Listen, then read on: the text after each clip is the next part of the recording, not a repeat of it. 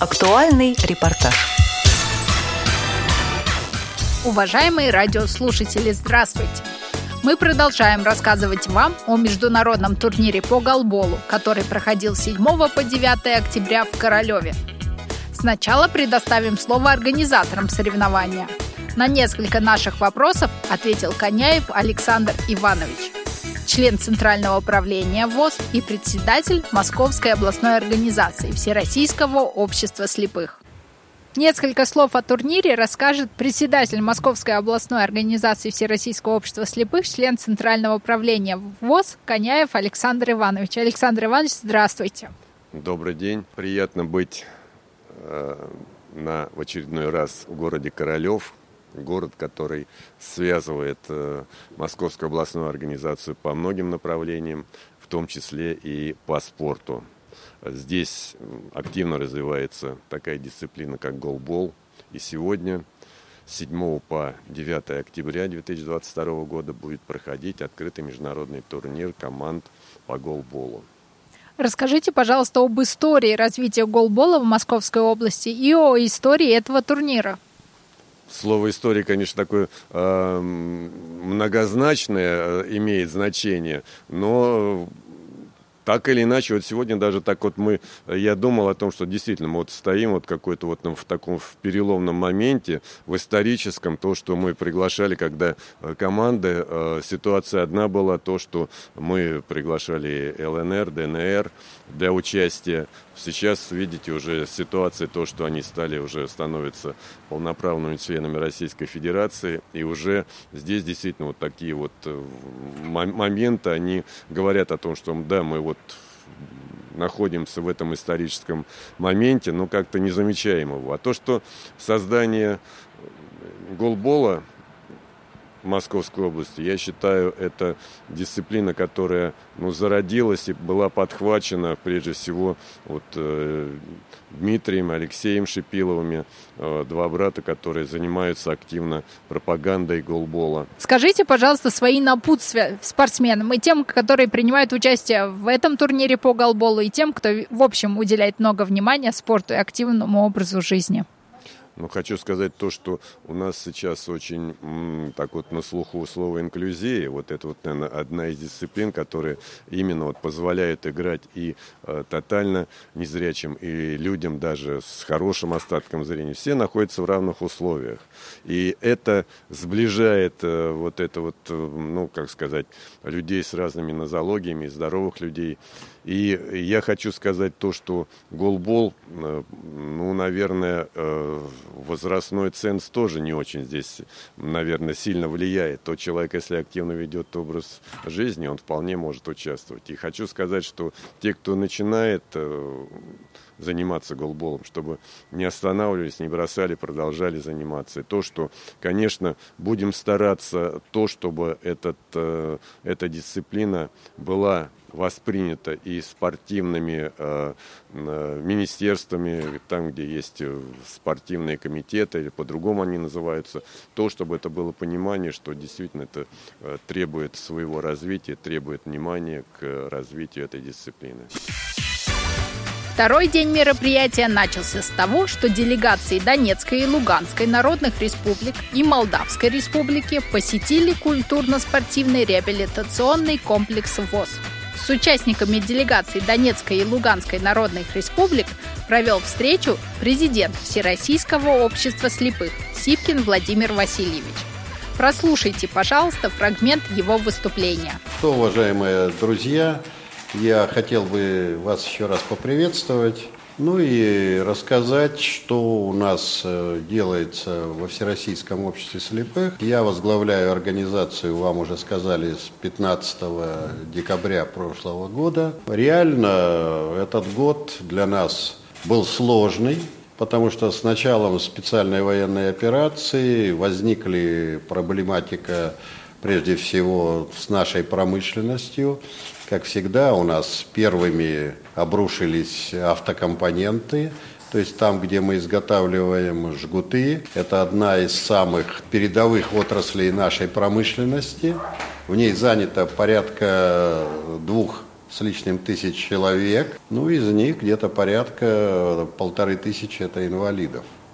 И я могу сказать, что реально пришлось э, прикладывать умения, понимание, владение рынком. Благодаря этому предприятия восстановились, и более того, по некоторым предприятиям, я так могу привести пример, что Арзамас уже в этом году, видимо, пройдет у него выручка более 2 миллиардов рублей, восстановили свои объемы и увеличили и Самара автожгут, и Дмитровград, жгут комплект.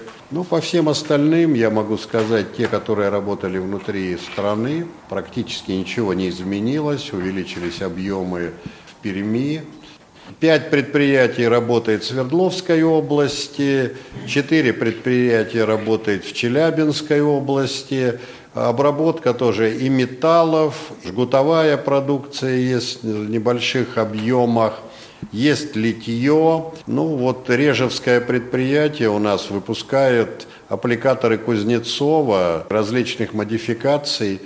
Все идет на экспорт э, в Германию. Делают бахилы, делают капсулу для бахил, изготавливают э, гофроупаковку. Есть у нас предприятие «Автофильтр», под которым работает сегодня несколько предприятий практически от белазовских до э, фильтров масляных, бензиновых, топливных фильтров. Ну, предприятие очень хорошо раз, развивается.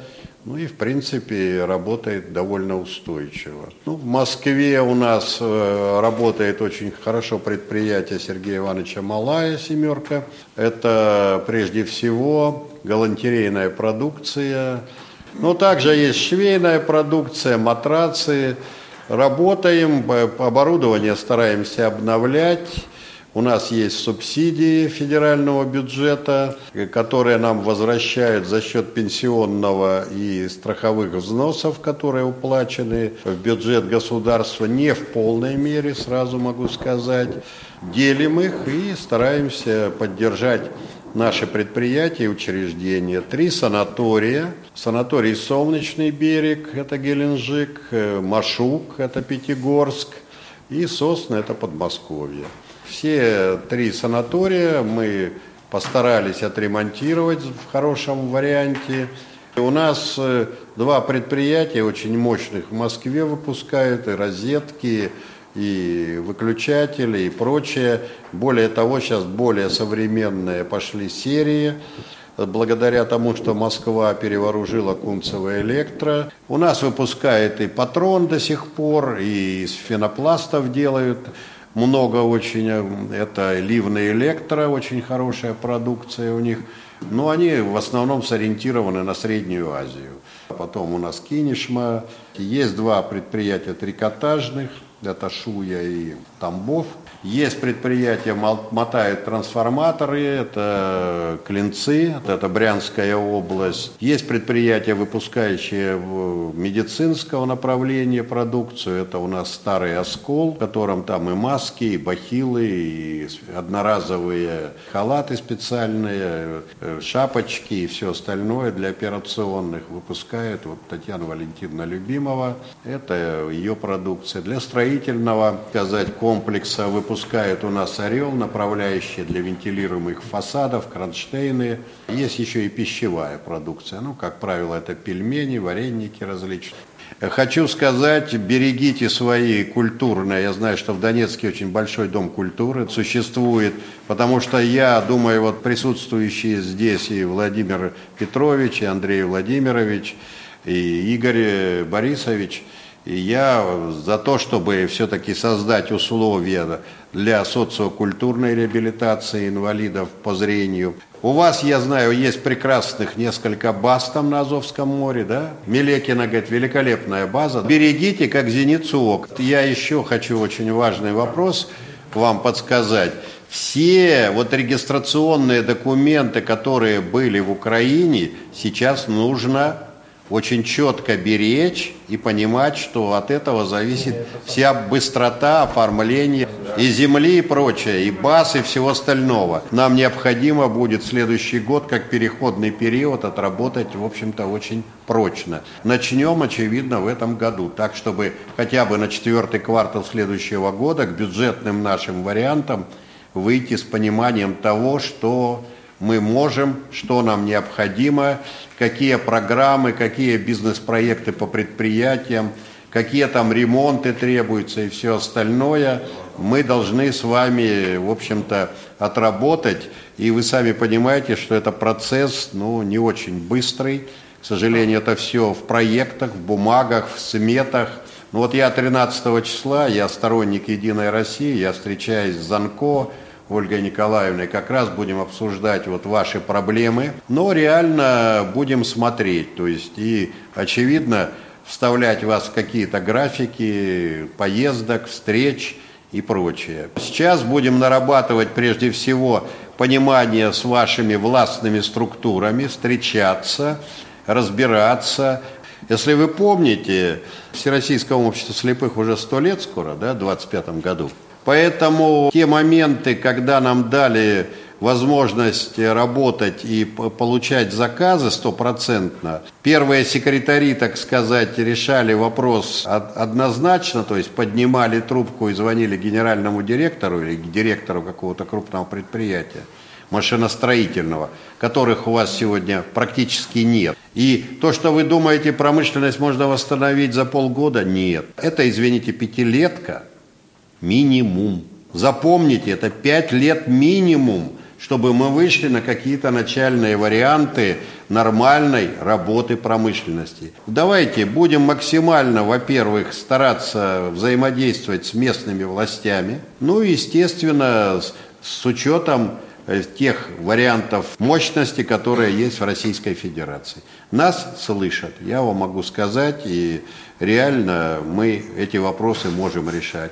Но реабилитация прежде всего, естественно, у нас один центр реабилитационный, вы знаете, он в Волоколамске, есть в Курске филиал, ну, он не такой мощный, наверное, как в Волоколамск, но мы будем стараться все-таки каким-то образом постараться поработать вот в этом направлении и по вашим территориям.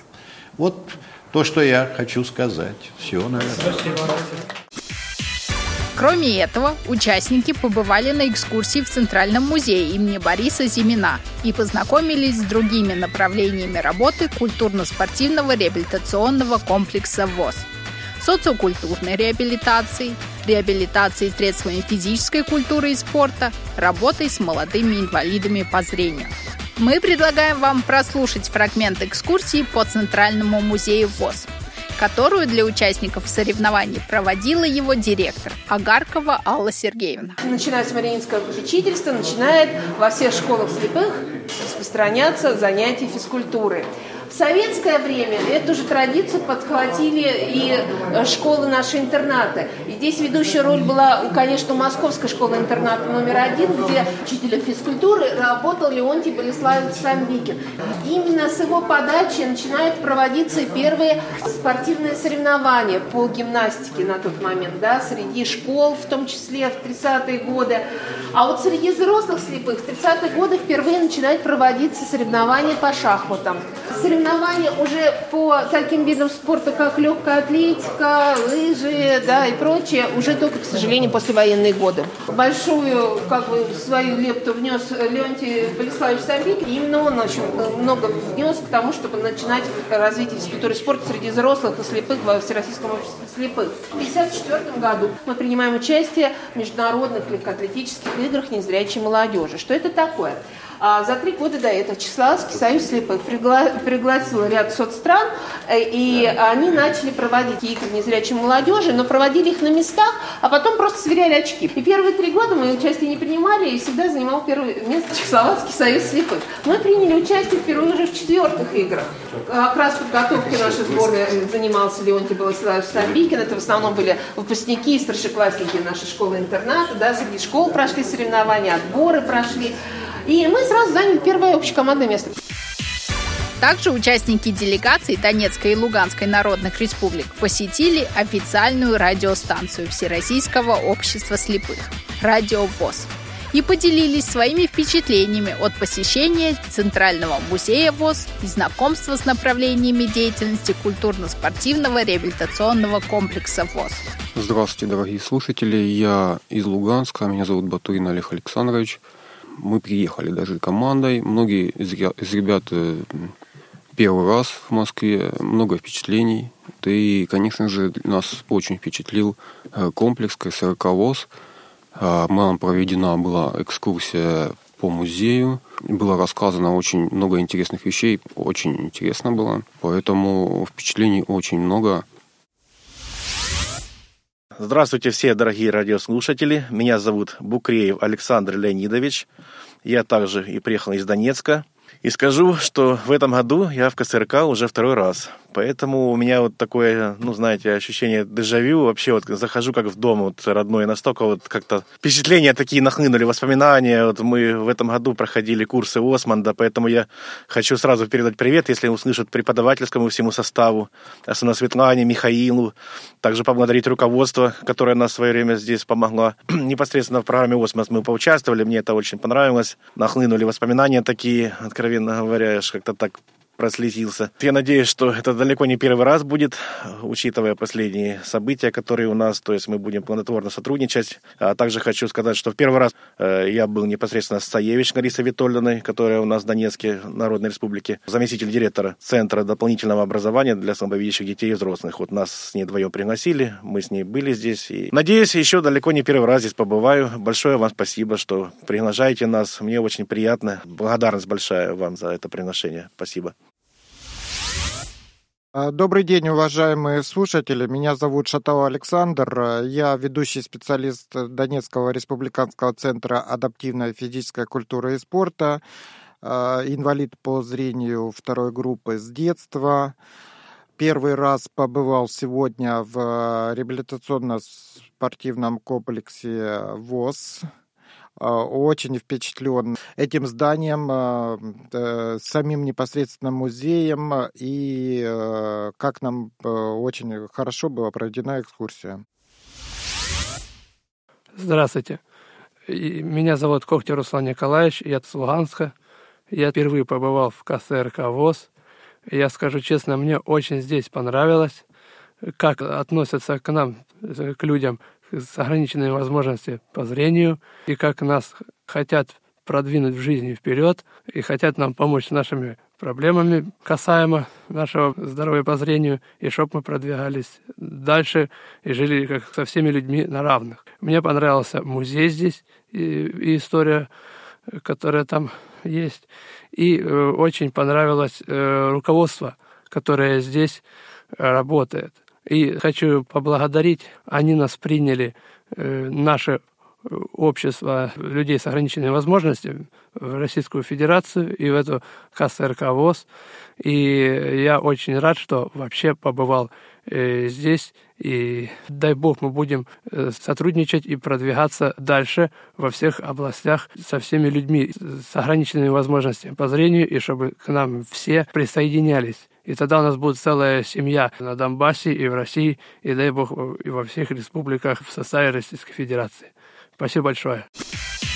После посещения КСРК ВОЗ участники делегации вернулись в Королев для дальнейшего участия в соревнованиях. Уважаемые радиослушатели, мы рассказали вам о втором дне открытого международного турнира спортивных клубов по голболу среди лиц с ограниченными возможностями здоровья. Материал подготовили Марина Сухарькова, Виктория Самойлова, Николай Куневич и звукорежиссер Алишер Цвит. Слушайте следующие репортажи об этом мероприятии в эфире «Радио ВОЗ». До новых встреч!